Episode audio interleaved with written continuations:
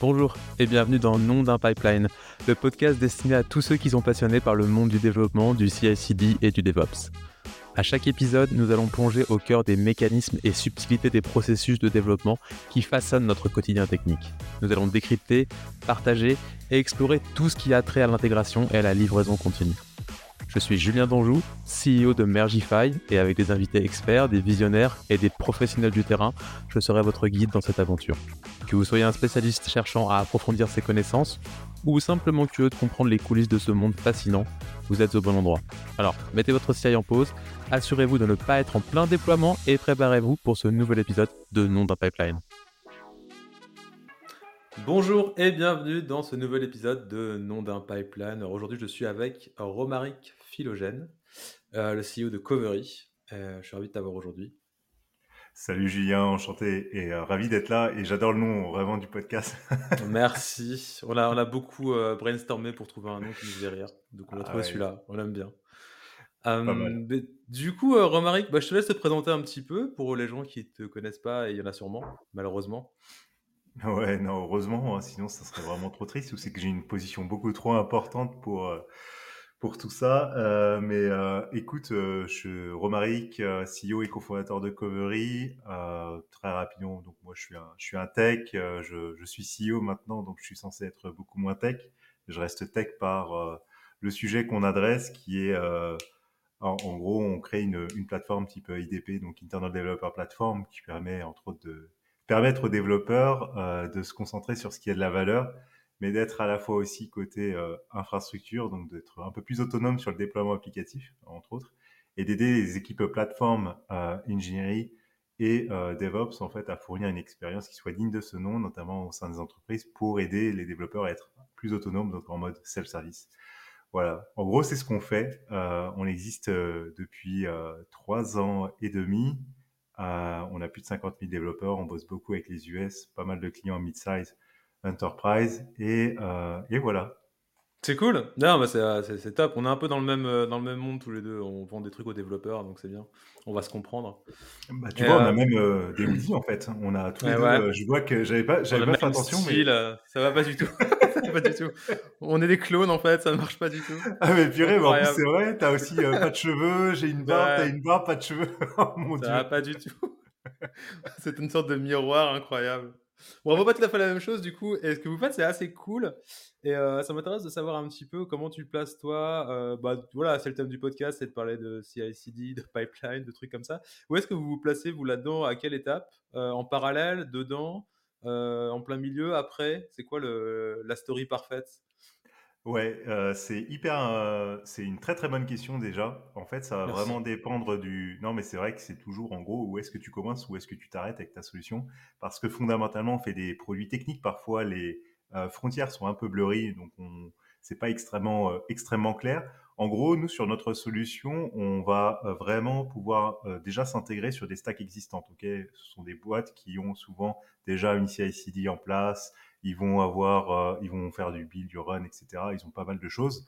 Nous, on s'insère. L'idée, c'est que Covery, en fait, ça se veut être relativement modulaire. C'est-à-dire qu'on va avoir des boîtes qui veulent, en fait, tout simplement ils vont vouloir tout remplacer. Ils vont vouloir remplacer. On a le cas en fait d'une boîte typiquement qui est pourtant une grosse boîte, euh, qui est un espèce de concurrent Doctolib aux US, qui a remplacé en fait toute leur euh, leur pipeline en gros de CI avec Covery, puisqu'on a une partie en fait CI intégrée. On se définit pas comme étant une CI, mais on a une partie build en fait d'application et euh, déploiement. Donc c'est vraiment ce petit côté un peu CI/CD qu'on on incorpore, mais on vient ajouter en fait des fonctionnalités supplémentaires dessus, notamment la possibilité de pouvoir créer des environnements à la demande et c'est euh, dans cet aspect-là qu'on a remplacé en fait toute leur, euh, tout leur pipeline de CI/CD. Mais on a la plupart de nos clients ont déjà en fait un pipeline de CI/CD. Ils viennent intégrer Covery, notamment bah, sur cette stack-là. Donc, ils vont utiliser GitHub Action, Jenkins, GitLab CI, et vont intégrer Covery, notamment pour la création d'environnements à la demande, notamment pour euh, sur une ouverture de pull request, par exemple. Voilà. Donc, ils ont leur...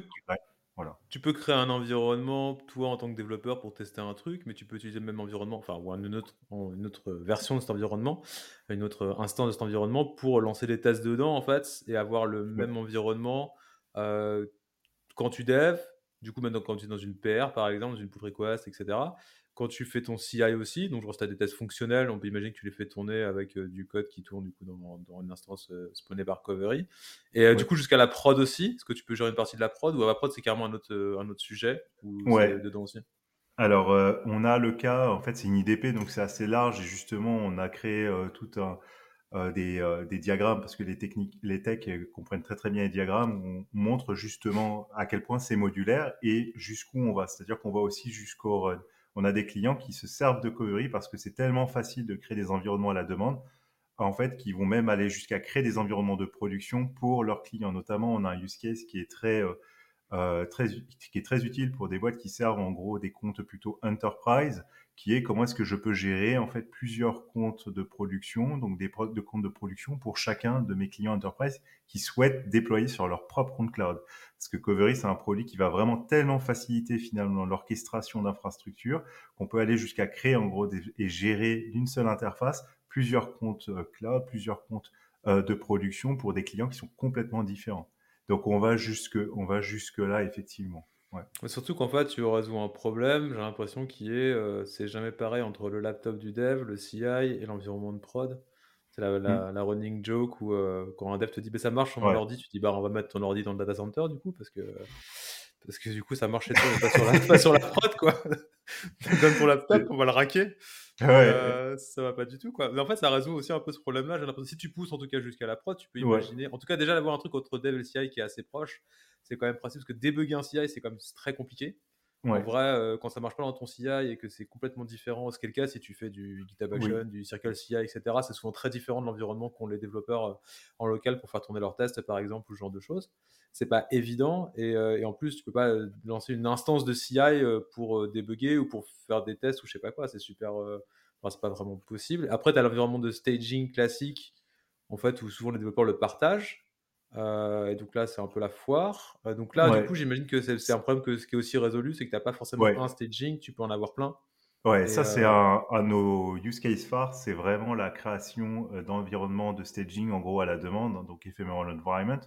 Donc, vraiment que ça soit de manière manuelle, en clonant un environnement de départ, qui peut être l'environnement de staging. Donc, en un clic, on va pouvoir le créer ce qui rend accessible bah, finalement en fait la possibilité de tester bah, même à des équipes qui sont non techniques. Hein. donc s'ils doivent valider en fait une feature, bah, ils vont pouvoir le faire. Et on a la capacité de le faire de manière programmatique, mais c'est vraiment un des use cases les plus phares possibles. On a tous connu le côté où on travaille sur le même environnement staging. Il y a euh, Jean-Michel qui a modifié euh, le schéma de la base de données qui est partagé par tout, par tout le monde et tout le monde run ses tests et bon bah tout, euh, tout est tout est broken. On attend un petit peu sur le côté, on va au baby foot, on revient. Euh, ça sera peut-être réparé ou sinon bah, on reviendra demain. Quoi.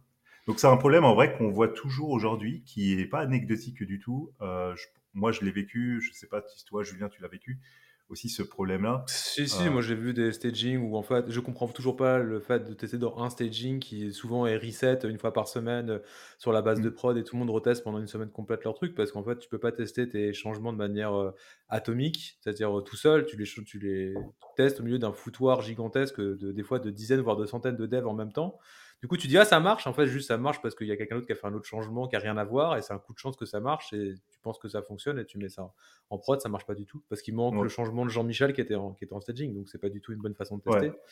Et, euh, donc, faut, faut isoler tes tests et isoler tes, même si tu fais des tests en live, entre guillemets, manuellement. Parce que c'est un autre débat. Pourquoi tu les fais manuellement? Mais pourquoi pas, à la limite, dans certains cas. Mais au moins les isoler parce que avoir une plateforme de staging où c'est un un grand déballage et un grand bazar de tous les changements en cours de test, de machin, c'est impossible de faire quoi que ce soit. Et je pense que ça ralentit les développeurs au final parce que, un, tu risques de merger des changements qui sont faux, pas bien testés ou pas correctement testés. Et en plus, euh, comme tu disais, euh, si jamais ça marche pas, tu n'arrives pas à merger parce que tu as des trucs en conflit ou je sais pas. Enfin, c'est l'enfer. C'est vraiment. Enfin, je l'ai vécu, ouais, c'est vraiment l'enfer. J'ai détesté ce genre de fonctionnement. Ouais, tu as même la charge, tu as parfaitement raison, et c'est la charge cognitive en fait qui est engendrée par le fait de voir ce synchro avec ses collaborateurs, savoir hey, qui est-ce qui est sur le staging où je dois modifier le schéma de base données. En fait, c'est une charge vraiment mentale qui fait que, en tant que dev, aujourd'hui, on parle beaucoup de la développeur expérience pour des bonnes et des mauvaises réponses, euh, euh raisons mais c'est vraiment en fait ce côté-là où en gros bah, tu te retrouves freiné dans toutes en fait les avancées et l'inertie en fait que tu as dans tout ce que tu dois développer et pousser et, et, euh, shipper. Parce que en gros tu as cette charge en fait cognitive, cette charge mentale additionnelle pour pouvoir en fait te synchro sur des trucs que normalement tu devrais pouvoir faire comme ça sans euh, sans vraiment sourciller Euh, donc euh, c'est vraiment une des parties, en fait, une des grosses parties qu'on vient résoudre. Et il y a un truc que tu as, dit aussi, c'est euh, as parfaitement raison. c'est assez drôle parce que nous-mêmes, en fait, d'une partie dans, la, dans, dans, notre process de qualification en fait des opportunités, on, voit des boîtes qui sont encore sur du test manuel et on voit des boîtes qui sont encore sur du qui sont sur du test plutôt full automatisé. Je reprends l'exemple de cette boîte à la Doctolib. En fait, eux, ils ont pris Covery vraiment pour créer en fait des environnements de end-to-end testing complet. C'est-à-dire que de la création de l'environnement euh, au test, à la destruction, tout est automatisé. Donc la partie provisioning, déprovisioning, c'est avec Covery, donc tous leurs services, etc. Le seeding, c'est géré aussi par euh, Covery. Et euh, derrière, enfin, d'ailleurs, ils utilisent Replibyte, qui est un autre truc qu'on a, qu'on a développé en full open source, pour seeder en fait leur base de données. Ils run en fait tous leurs tests fonctionnels, donc tout est automatisé. Ça, c'est topissime. Et derrière, il y a tout le déprovisionné. Et à côté, on a aussi des boîtes en fait qui sont beaucoup plus manuelles pour des raisons plus historiques ou de mauvaises. Enfin, c'est pas des mots. C'est juste qu'ils n'ont pas la maturité encore suffisante, euh, notamment pour automatiser certains de leurs tests. Et ils ont des QA engineers, beaucoup de QA engineers qui viennent tester, créer des environnements à la demande pour euh, pouvoir tester bah, finalement les releases et euh, les fonctionnalités qui, qui, déploient. D'accord. Et c'est ça qu'on essaie de faire évoluer, c'est-à-dire que ces boîtes-là, en fait, comment est-ce qu'on leur permet qu'ils sont sur un modèle un petit peu à l'ancienne, sans jugement hein, du tout. Hein. c'est toujours, euh, voilà, ça paraît évident quand on est dedans, et mais en fait, il y a tellement de choses, d'autres aspects en, gros à gérer que c'est un peu le cas des soucis. Mais c'est comment est-ce qu'on aide finalement ces boîtes-là à transitionner en fait d'un modèle où ils vont faire beaucoup de tests en, manuel qui sont coûteux parce que tu as des humains derrière qui vont tester, même si tu leur permets de créer des environnements. Évidemment, déjà, ça leur permet de gagner en vélocité de manière assez euh, importante. Mais comment est-ce que du coup, on les aide à transitionner de ce côté manuel à en fait tout automatiser sur leur pipeline, comme on le fait aujourd'hui sur du déploiement avec une, une CI/CD traditionnelle sur la production? Comment est-ce qu'on permet de fluidifier finalement la partie testing sur des environnements en fait à la demande? Ouais, quand tu fais un plan de test, euh, quand tu as un plan de test, et déjà tu peux avoir l'environnement de test en un clic, grosso modo, plutôt que d'attendre que tes développeurs te rendent la main sur un environnement parce qu'il n'y en a qu'un et d'avoir la bonne version et compagnie. Là, tu peux vraiment tout faire en, un coup. Euh, c'est quand même un gain de temps euh, super appréciable en termes de productivité. Tu parlais de développeur experience, même si je ne sais pas si on met les, les, développeurs QA vraiment dans les développeurs cibles de la développeur experience souvent, mais on devrait. Et c'est un truc qui est super important. et je pense que ça devient de plus en plus critique entre le manque de ressources, le manque de main-d'œuvre, le coût de la main-d'œuvre euh, des développeurs euh, de manière générale. Et si en plus ils sont pas contents d'être chez toi parce qu'ils sont frustrés, euh, parce que tout est galère, on parle de staging on se bagarre dessus, et en plus ils perdent du temps, enfin tu as tout à perdre à pas optimiser ce genre de trucs, c'est-à-dire d'avoir un... Évidemment les tests full automatiques, bon bah c'est un peu le graal ultime, c'est-à-dire que là tu as zéro friction, tu fais des changements, c'est testé, ça, ça, part en, ça part en prod limite dans les 5 minutes, quoi, idéalement. Donc, euh, c'est sûr que ça, c'est un peu le l'aboutissement complet de ce que tu dois, j'imagine, viser si tu peux faire du déploiement continu. Sauf si tu chips sur des CD-ROM. Ah, c'est compliqué. ah, euh, c'était l'histoire. Tu sais que c'est comme ça que Salesforce a créé, euh, entre autres, le SaaS. Hein. C'est que, tu sais, à chaque release, à chaque dans le software, c'était d'envoyer des CD-ROM, euh, en gros avec les updates. Les updates devaient être gérés par euh, les personnes du coup qui installaient et qui utilisaient le software. Enfin, c'était une vraie galère. Et le SaaS, ce qui a, ce qui a apporté le SaaS, c'est que vraiment, bah, finalement, euh, on paye une, un abonnement, mais toute la, la partie friction sur les mises à jour, etc., est gérée par le provider. Enfin bref, c'est l'histoire du software. On essaie d'améliorer, on voit ce qui marche, ce qui marche moins bien, et c'est un travail qui continue. On le sait, qui est itératif. Hein. Ouais, et ouais, bah c'est non, mais c'est pour ça que ça, ça, a du sens de faire ça maintenant. Et on est content d'en arriver là parce que c'était pas rigolo de faire des CD-ROM, je J'en ai pas fait à l'époque, mais ça m'aurait pas plu. Je pense que ça m'aurait pas plu. Pas que j'écrive beaucoup de bugs, hein, mais euh, quand même, ça arrive. ah, moi, euh, vaut mieux pas que je travaille sur la code base. Hein. Heureusement que j'ai une bonne, très bonne équipe que tu connais d'ailleurs et qui fait euh, le taf très bien parce que euh, moi, je suis, euh, je suis très bon bootstrapper, hein, mais alors euh, purée, j'en fais des trous. Hein, donc... Ouais, c'est bon. Vous avez un bon CI et en plus, j'imagine que vous utilisez du coup forcément Covery en interne pour pour faire tout ça, quoi. Donc ouais, on l'a pas utilisé tout de suite, hein, Covery évidemment, parce qu'il manquait énormément de choses, de primitives en fait, qui nous permettent. Mais justement, on se rendait compte à chaque fois qu'on voulait l'utiliser, ben, on se rendait compte de ce qui manquait. Mais aujourd'hui, oui, effectivement, on utilise Covery dans Covery. Euh, et ça marche très très bien. Et c'est ce qui nous permet vraiment de voir donc Your Own Dog Food, mais de voir finalement ce qui est euh, ce qui manque. Et c'est toujours une mauvaise excuse de dire que ah euh, non, on le fait de cette manière parce qu'avec Covery, non, bah, si tu peux pas le faire, pourquoi est-ce que tu essaies de vendre en fait ton, propre soft, notamment à des clients? Tu essaies de pousser en gros des gens à la consommation alors que toi-même, peut-être pas convaincu puisque tu t'en sers pas. Donc ça permet réellement de bien s'itérer, mais ça a pris énormément de temps parce qu'on pense qu'on peut le faire dès le départ. Effectivement, il y a des petits trucs qu'on a pu faire dès le départ avec Covery, mais réellement gérer la prod comme on le gère aujourd'hui avec Covery, euh, c'était pas du tout possible. Hein. C'était même pas imaginable il y a deux ans. Il y a un an, c'était à peine OK. On commençait euh, à se dire OK, on peut, on peut le faire. Et c'est quelque chose qui a, qui a apparu euh, relativement récemment, les, derniers six mois. Donc ça prend énormément de temps en fait de construire une solution qui soit réellement utilisable par ses propres équipes. Ouais, mais je pense que si tu fais un, un dev tool ou un outil technique comme ça, je pense que c'est es obligé d'y aller par là parce que si tu peux pas utiliser ton propre outil au quotidien et euh, être le premier utilisateur et, euh, et, tu le vois en fait dans les SaaS. Enfin, moi je trouve qu'on le voit assez bien. Les SaaS de, développeurs, de développeurs en général sont assez bien faits quand euh, les développeurs eux-mêmes les utilisent tous les jours. Que si tu prends n'importe quel SaaS qui fait autre chose et que les développeurs l'utilisent pas tous les jours, s'ils n'ont pas un super product owner qui va leur expliquer c'est quoi vraiment le pain point, qui vont leur faire du design du X de A à Z, ils font un peu n'importe quoi les développeurs parce qu'ils n'utilisent pas le produit tout le temps. Donc euh, c'est un truc sur lequel euh, les DevTools ont vraiment une carte à jouer. Euh, c'est utilisez-vous vous-même, sinon ça n'a ça n'a aucun sens.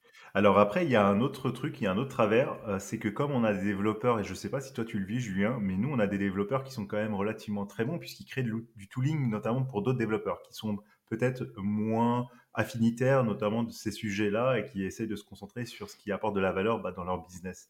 Et en fait, il y a un autre problème qui se crée, c'est que nos développeurs, euh, parfois, et c'est là où euh, toute l'approche produit est extrêmement importante, c'est pour ça qu'on a des product managers, c'est pour ça qu'on parle beaucoup avec nos, utilisateurs et nos clients, qu'on on, analyse, on regarde comment est-ce qu'ils utilisent, c'est qu'ils sont trop bons d'une certaine mesure. C'est bizarre de dire ça, mais en fait, ils sont trop bons.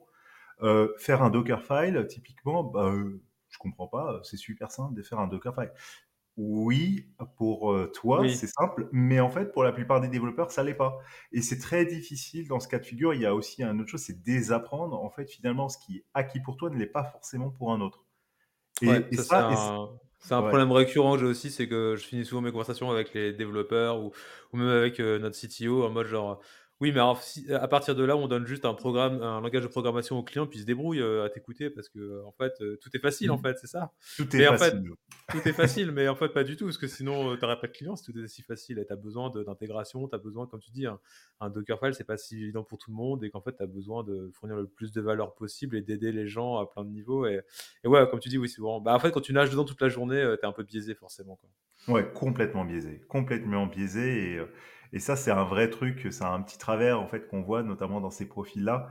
Et c'est quelque chose où il faut désapprendre et euh, vraiment se mettre à la place du client parce que dans l'expérience même qu'on va fournir dans un dev tool, l'idée c'est que ça soit utilisé par les utilisateurs en premier évidemment. Donc c'est hyper important qu'en tant que euh, constructeur, builder en fait du tool, on l'utilise soi-même. Mais il faut pas oublier que euh, à la fin, c'est le end user qui compte aussi. C'est-à-dire ah bah que voilà, et tu parlais tout à l'heure de, de, vos clients, par exemple, de, qui utilisent Covery, etc. Est-ce que tu vois, tu disais différents cas d'usage, par exemple, il y a les, des boîtes qui vont faire des tests automatisés, il y en a qui vont utiliser juste ça pour lancer des, des, des environnements pardon, et de faire les tests à la main. Est-ce que tu vois un pattern en fait chez tous les clients? Genre en fait, c'est quoi la liste des clients qui ne devraient pas venir chez vous par exemple? Parce que je trouve ça assez intéressant souvent de faire l'exercice contraire c'est-à-dire euh, de ne pas vendre euh, l'outil, mais de dire voilà, si vous faites pas ça, typiquement, il y a des prérequis pour utiliser ce genre de solution. Parce qu'en fait, euh, je pense qu'il y a plein de gens qui font pas forcément du CIC. Tout le monde fait pas du CIC de la même manière. De manière générale, il y a quand même plein de gens qui n'ont pas le même niveau de testing. Il y en a qui vont faire deux, trois petits tests unitaires et puis après des plans de test manuels complètement complètement manuel avec des jeux, de test écrits en papier quoi, et distribuer des CD-ROM, comme je disais. Il y en a qui vont automatiser tout de A à Z et donc du coup, c'est ce qu'on fait chez nous. Par exemple, on écrit des tests, euh, tout est automatisé. Une fois que c'est approuvé, ça part en prod euh, dans les 5 minutes et euh, il n'y a pas rien de manuel, tout est vraiment full automatique. Mais tout le monde n'est pas à ce même niveau-là. Est-ce que du coup, déjà pour toi, il y a des prérequis? Est-ce qu'il y a une route forcément de partir d'un truc où tu n'as rien au Saint Graal de, je sais pas, tout automatisé ou pas? Bah, il y a des prérequis techniques et on va dire plus organisationnels. On peut parler des deux, euh, mais il y a aussi un état d'esprit en fait à avoir. Nous, on voit dans nos clients, nos meilleurs clients sont ceux, et c'est pour ça que beaucoup on bosse aux US. Il y a aussi un espèce de mindset qui est, euh, on peut tout faire. Il y a le problème, et je pense que tu le vis aussi, c'est que quand on s'adresse à des ingés, le truc c'est, euh, je sais pas si tu as eu ce truc-là un petit peu, mais nous au départ on l'a eu, c'est non mais Covery, je l'aurais écrit en deux jours.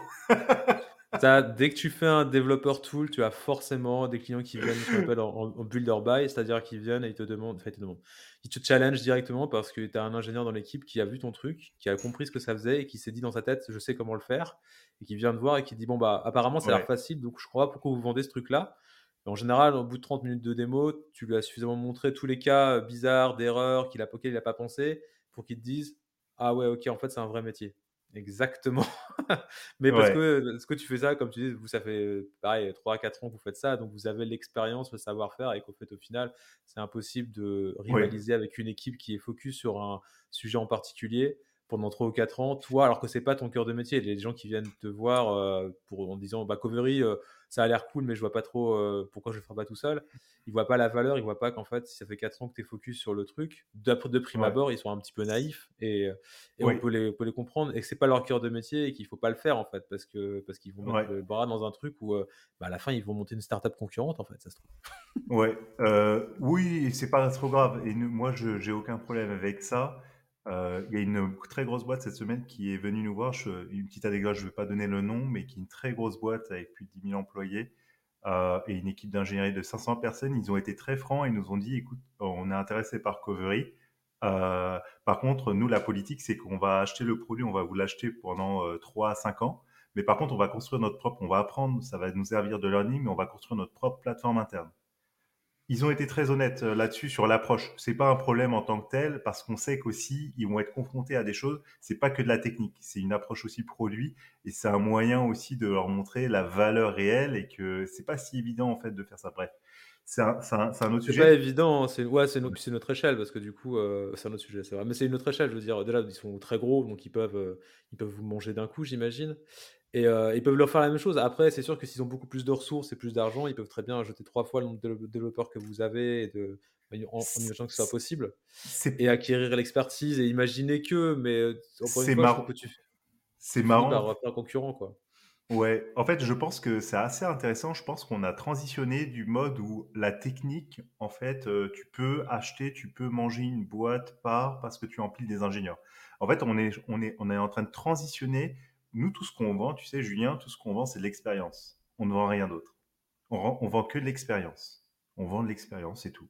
Et en fait, c'est un mindset aussi, ça demande, c'est tout le mouvement de platform engineering, qui est que comment est-ce que des DevOps, en fait, changent de ce mindset-là, qui est, en fait, ça suffit d'empiler des tools, ça suffit, en fait, il y a beaucoup trop, il y a beaucoup de tools qui permettent de faire plus ou moins la même chose. C'est de la technicité, c'est très bien, ça, ça fonctionne très bien, c'est très utile pour des DevOps, engineers. Mais comment est-ce qu'on rend finalement accessible, en fait, toutes ces choses-là? Comment est-ce qu'on consolide l'expérience et on rend ça accessible, notamment aux développeurs, aux end-users Et c'est toute la partie, c'est plus de l'ingénierie en tant que telle, c'est de l'expérience, c'est une approche produit. Et ça, c'est un changement de mindset qui est assez, qui est majeur en vrai. Et c'est pas si évident. C'est pas si évident parce que euh, les ingénieurs qui, en fait, encore une fois, c'est une histoire. L'expérience, elle passe par à quel point tu es capable de te mettre à la place du end-user, de bien comprendre le besoin, d'analyser ce besoin, de voir quel serait bah, ce qu'on appelle le golden pass, qu'est-ce que tu peux fournir en tant qu'expérience, quelles sont les interfaces qui font euh, à, privilégier, quelles sont les contraintes techniques, et c'est un tout, en fait, c'est toute une approche produit, c'est même en fait construire une boîte au sein de la boîte. C'est ça la plus grosse difficulté en fait là-dedans. Donc c'est pas si évident. Aujourd'hui, en empilant des ingénieurs, je ne suis pas sûr qu'en fait euh, euh, ça soit facilement résolvable. Il va falloir vraiment combiner et c'est vraiment créer une boîte, product euh, euh, manager, peut-être des designers, peut-être des gens vraiment qui sont moins techniques en fait en tant que tels, mais qui vont mieux comprendre le besoin et pouvoir apporter la solution adéquate à ça. Voilà. Donc c'est pas évident, pas évident. Ouais, ça rejoint, enfin, ça rejoint après toutes les problématiques de développeur expérience dont on parlait tout à l'heure et, et, qui sont clés maintenant dans toutes les équipes. Quoi. Ouais, exactement. Je voulais juste rajouter un point là, par rapport à ce que tu disais tout à l'heure, donc euh, pour la question qui était initiale, qui était euh, euh, comment est-ce que du coup tu identifies finalement les bonnes boîtes, les bons interlocuteurs, les bonnes personnes? c'est assez drôle, nous on a vu quelque chose, tu as raison, en fait le syndrome du développeur qui arrive ou de la personne qui se représente conceptuellement, c'est simple de comprendre ce qu'on fait. Techniquement, c'est d'une autre difficulté, comme vous, ce que vous faites chez Mergify. Quand tu comprends vraiment, quand tu as de l'expérience, tu sais à quel point le démon est dans les détails.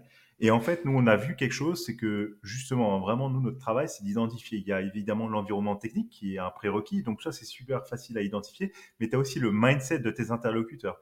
Nous, on appelle ce qu'on recherche, ce sont des pragmatic engineers. Donc, pragmatic DevOps, pragmatic engineers, des gens qui ont suffisamment de bouteilles, d'expérience pour dire, en fait, écoute, ça, je l'ai fait en fait déjà 15 000 fois. Je sais à quel point, en fait, c'est cool. Ils ont déjà, en quelque sorte, joué, ils ont déjà expérimenté, et ils ont aussi suffisamment de recul pour se rendre compte à quel point ça ne vaut pas la peine, en fait, d'investir des efforts, en fait, sur ce truc-là. Il faut avoir quelque chose de modulaire, suffisamment modulaire sur lequel tu vas pouvoir builder dessus être pas bloqués, pouvoir se projeter. Ils vont être très pragmatiques dans leur approche, c'est-à-dire qu'ils vont essayer de voir quelles sont les limites du produit, ok. Mais ils vont être aussi très, ok, moi en fait mon use case c'est celui-ci et la solution en fait fit parfaitement bien en fait mon use case. Et ça, ce sont nos meilleurs en fait vraiment. Ce sont les meilleures personnes avec lesquelles on travaille parce que ce sont pas des gens qui viennent commencer à dire, à te parler de limites qui en fait ne correspondent même pas en fait au use case même en fait qu'ils souhaitent adresser parce que ça sinon en fait tu tombes dans les euh, tu te retrouves à comparer feature par feature technique par rapport à des trucs qui n'ont rien à voir la personne en face elle va te sortir 4000 euh, outils différents elle va dire ouais mais je fais la même chose mais est-ce que tu peux faire ceci que... Écoute je pense qu'en fait on est en train de perdre notre temps tous les deux euh, je c'est super intéressant etc et ravi de pouvoir continuer cet échange mais voilà, avancerons euh, chacun de notre côté, c'est peut-être mieux.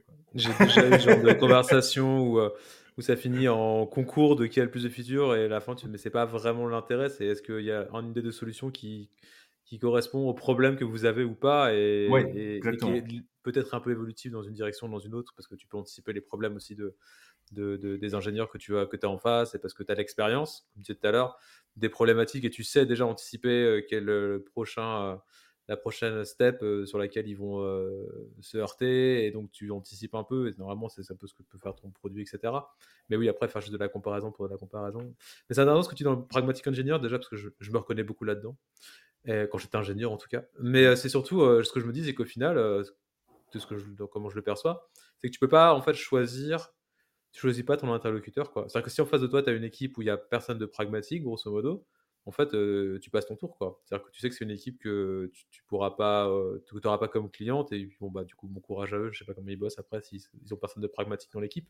Mais c'est pas forcément gagné d'avance parce qu'il n'y a pas des équipes, je pense, où il y a toujours des gens qui ont ce mindset-là. Et du coup, tu parlais de mindset. Est-ce que c'est un mindset que tu penses qui est individuel par équipe ou qui, en fait, ressort des cultures, bah, la culture et des valeurs de la boîte sous-jacentes? Ah ouais, ouais. Ouais, c'est un peu les deux, les deux. Mais comme j'explique souvent, la culture, en fait, elle émane même en fait des gens qui travaillent dans cette boîte et des fondateurs, etc. Donc c'est une histoire de culture parce que tu recrutes finalement des gens qui sont, qu'on le veuille ou non, on reste humain. Donc on aime bien et ça rassure aussi de voir un peu euh, ces clones entre, entre guillemets euh, rejoindre en fait une structure parce qu'on sait qu'il n'y aura pas de clash en fait d'un point de vue euh, valeur en fait personnelle. Donc il y a aussi une histoire de mindset, puis les gens évoluent, hein, parce que moi, la personne que je suis euh, aujourd'hui, par rapport à ce que j'ai été il y a dix ans, oh mon Dieu, mes pauvres managers de l'époque, Pierre qui est mon associé CTO, il a réussi à tenir jusque-là, je ne sais pas comment, euh, il m'a vu évoluer, été vraiment horrible il y a, 10 ans parce que euh, j'étais euh, très, très technique, très tourné vers la technique, par trouver des solutions, vouloir tout builder par moi-même. Donc je comprends tout à fait en fait cet état d'esprit, surtout que c'est nécessaire et c'est ça toute la difficulté pour faire de très bons ingés de gens techniques, il faut pouvoir expérimenter un maximum. Ok, donc c'est des choses qui peuvent évoluer dans le temps.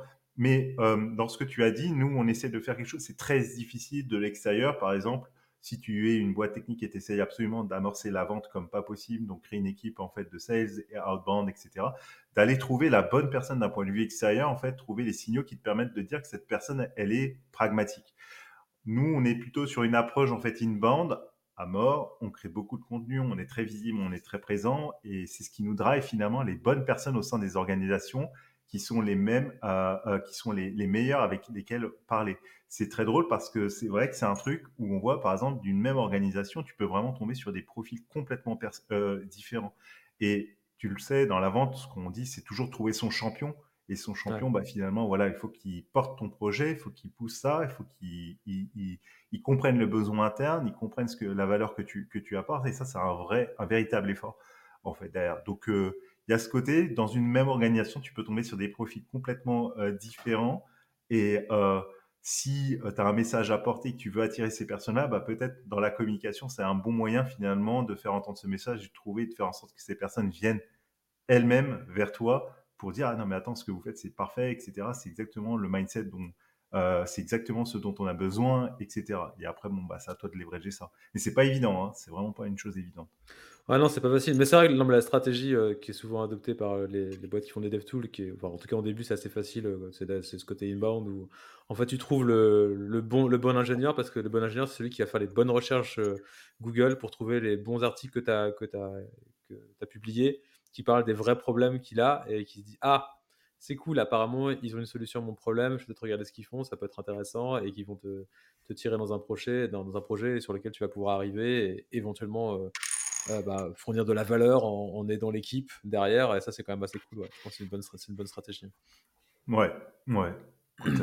On va essayer de pousser le truc. Hein. bah, c'est ce qu'il faut, ouais. Et euh, non, mais du coup, ça répond pas à ma question au niveau des boîtes. Tu disais là, la culture. Et effectivement, je pense que c'est souvent ce qu'on voit aussi dans les boîtes qui, à contrario, ne faut pas du tout, par exemple, du CI, parce qu'il y en a encore.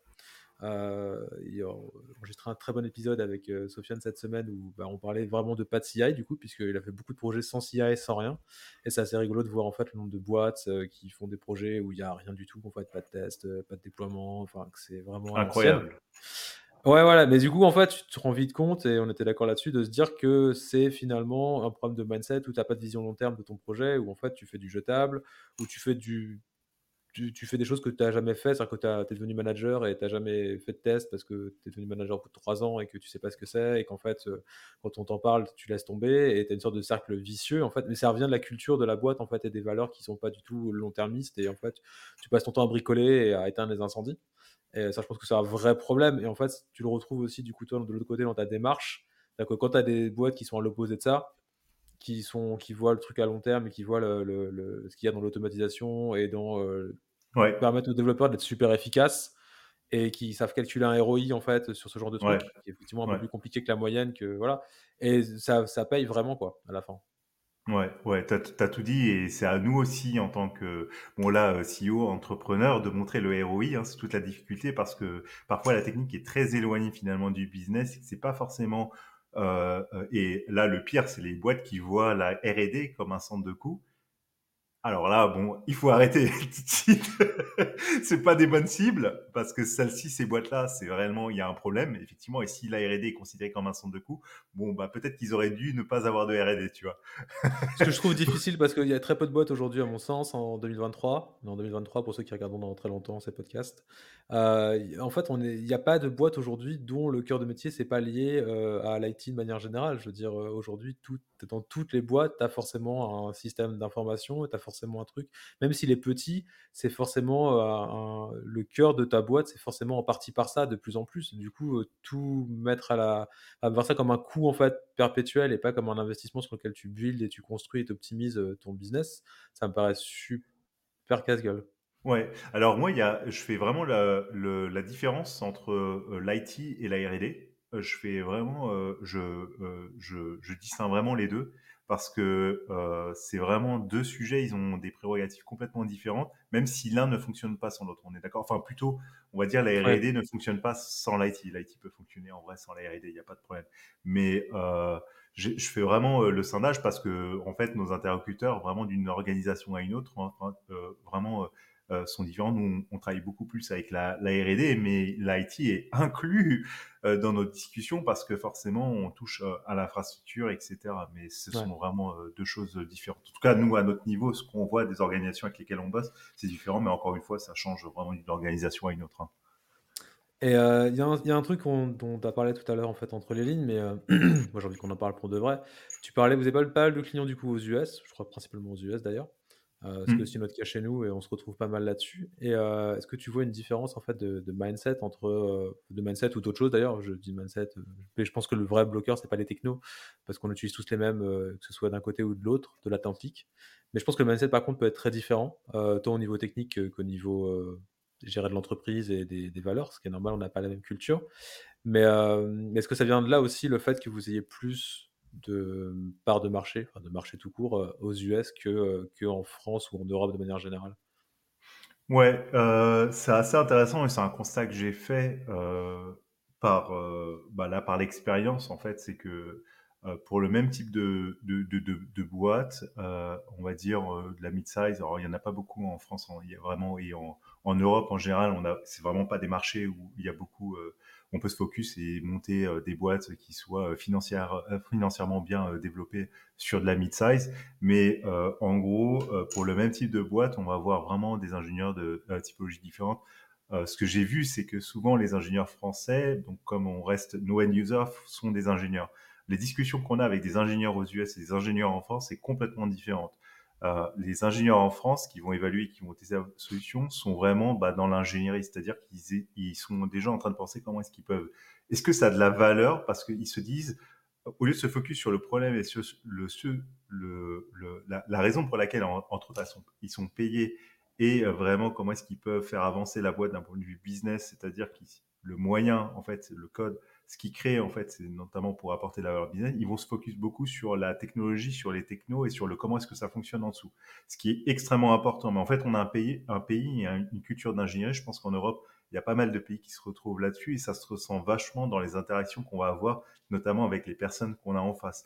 Aux US, euh, c'est, euh, ils sont beaucoup plus les ingés avec lesquels, pourtant des gens très aussi expérimentés, qui ont des très beaux parcours, etc., qu'on va avoir, qui connaissent très très bien leurs sujets techniques avec lesquels on a des interactions très très focus sur des use cases entre guillemets. C'est-à-dire que quand ils, ils, regardent une solution, quand ils regardent et qu'ils veulent tester, c'est ils viennent avec un use case très clé, clair.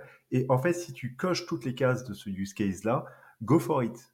C'est aussi simple que ça. Là où des ingénieurs en Europe, ce qu'on voit, ils vont euh, venir avec un use case initial. Donc te dis, ok, bon, bah top, je le connais par cœur, c'est case. Et là, ils vont commencer à dire, oui, mais est-ce que tu peux faire ceci? Est-ce que tu peux faire cela? Est-ce que tu comme si en fait euh, euh, c'était il se projetait à 15 ans avec euh, on a un peu ce syndrome là hein, finalement en tant qu'ingé c'est de toujours vouloir builder des trucs qui hyper scale même dans le cas où ça ne, on n'en aura jamais besoin c'est-à-dire qu'on met jamais de limite en fait dans ce qu'on construit. Et ce qui fait que en gros bah, on se retrouve bah, dans des discussions où encore une fois où on est là à comparer feature par feature des trucs complètement hypothétiques et qui ne se passeront jamais. Et c'est un vrai gros frein qu'on voit notamment euh, à l'adoption euh, ou des discussions qui sont beaucoup plus longues.